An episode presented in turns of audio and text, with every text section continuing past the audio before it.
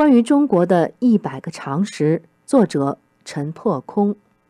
历史篇：毛泽东时代，一个被逼下跪的民族。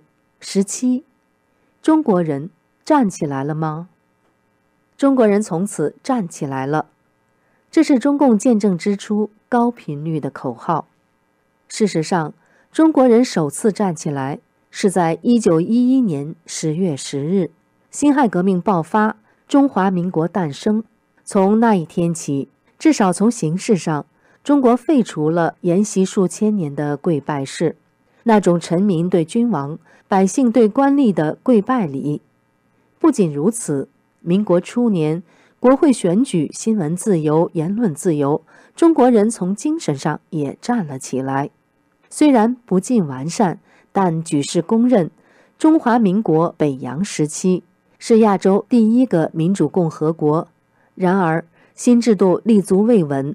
部分民众还不习惯表面上的民主乱象、选举与政争，以挑剔的目光看待出生的民主，残余专制势力趁机作祟，各种野心家纷纷出笼。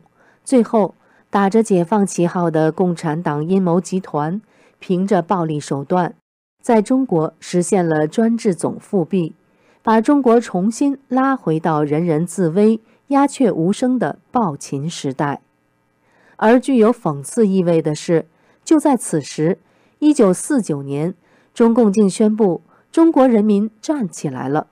事实是，中国人民重新跪了下去。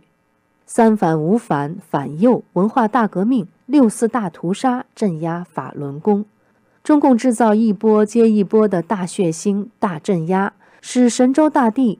笼罩于一波接一波的大恐怖之中，在中共的淫威下，中国人不仅从精神上跪了下去，形式上也不例外。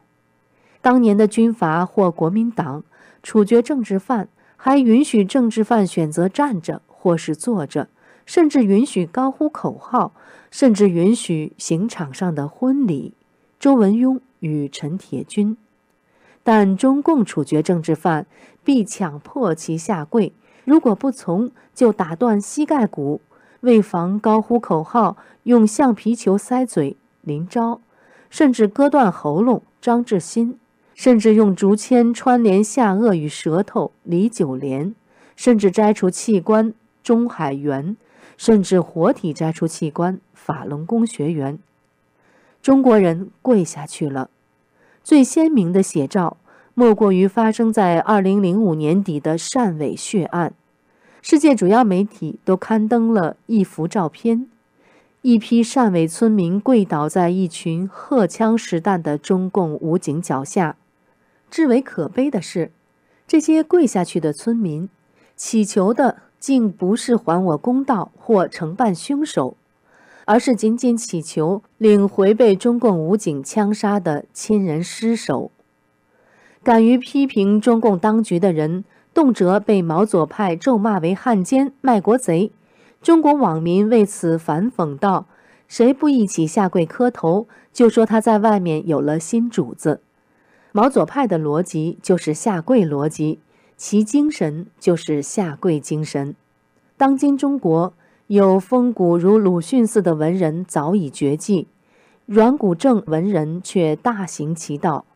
二零零八年四川发生大地震，山东省作家协会副主席王兆山赋诗：“主席唤，总理呼，纵作鬼也幸福。”上海文人余秋雨则发表奇文，含泪劝告请愿灾民。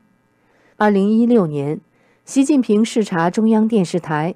该台打出这样的横幅：“央视信党绝对忠诚，请您检阅。”习近平视察新华社，该社参编部副主任蒲立业赋诗：“总书记，您的背影是我的目光，我和众多新华人崇敬的目光。”文字上的肉麻，精神上的跪姿，恶心之至，可笑之至，又可悲可叹之至。